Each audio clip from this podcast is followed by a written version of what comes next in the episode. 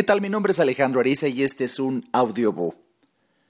¿Cuándo sucede una transformación en tu vida? Hasta que te la crees. Hasta que te la crees. Fíjate que este día, este día es verdaderamente muy especial para mí. Estoy muy feliz, estoy en esa sensación en donde por afuera me veo como muy normal, pero por adentro estoy brincando de euforia porque he recuperado la confianza en algo que pues quizá sin darme cuenta y con el paso del tiempo la había perdido.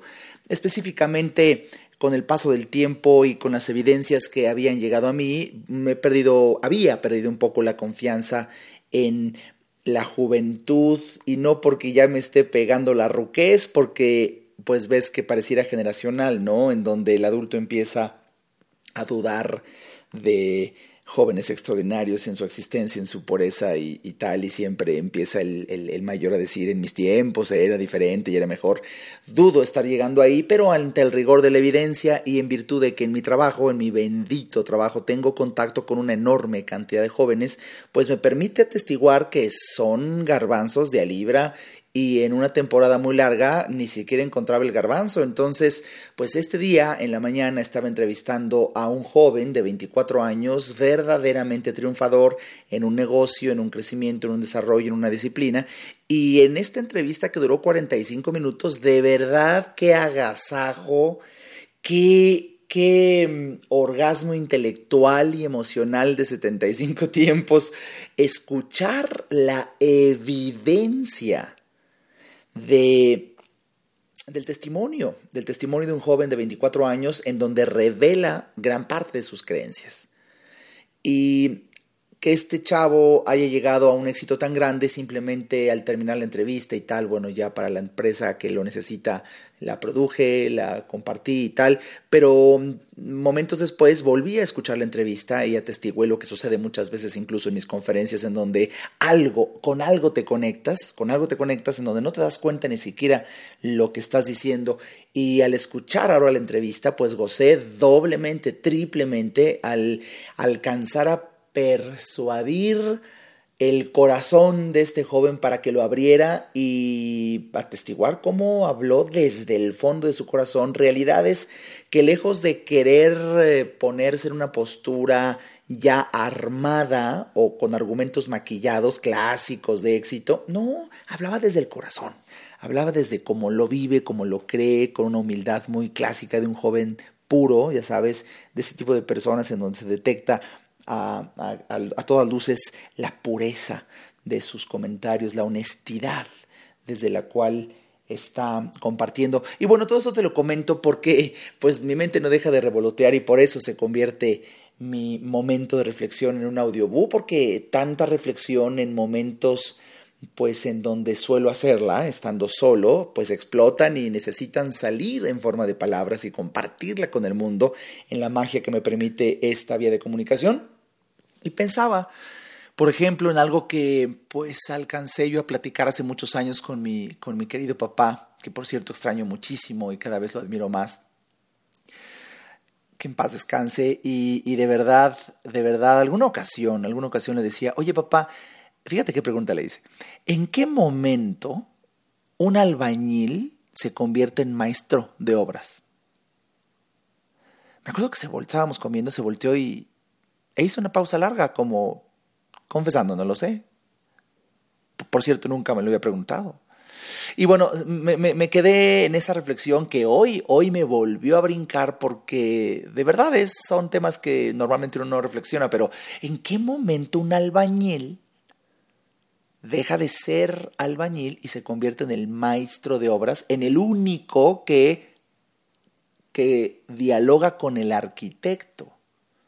El intermediario por rango que merece comunicarse con el arquitecto para luego informar al grupo de albañiles lo que hay que hacer.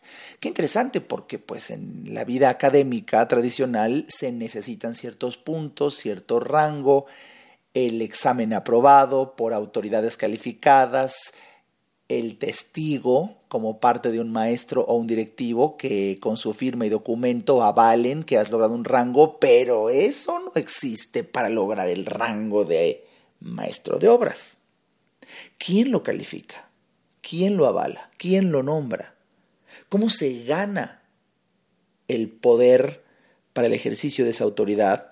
Ese albañil que dejó de ser albañil para convertirse en maestro de obras. Y, y aún así, pues yo me acuerdo, y esto quizá haya sido porque mi papá tuvo un gusto enorme por construir casas y casas y casas, y durante mi infancia, pues tuve, tuve mucho contacto con, con, ya sabes, arena, cal, cemento y albañiles, porque cada rato a mi papá le encantaba construir y construir.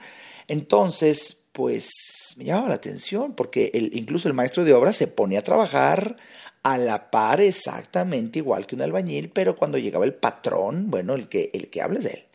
Y el que dice cómo están las cosas es él, y el que dice a qué hora se come es él, y el que dice a qué hora tiene que estar aquí es él. Un fenómeno de liderazgo muy impresionante porque, insisto, no hubo una academia o un rigor que lo nombrara y le diera las credenciales para ostentar el título o las medallas o alguna simbología que lo distinguiera de el mundo de los albañiles y sin embargo lo logró. Bueno, la respuesta, la respuesta que hoy te estoy invitando que reflexionemos juntos es, algo pasó en el interior de ese albañil para que dejara de creerse albañil nada más y empezara a creer que era algo más.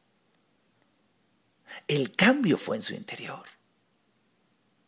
Y lo mismo lo mismo sé y lo mismo estoy seguro que sucede con cualquier persona, con cualquier persona.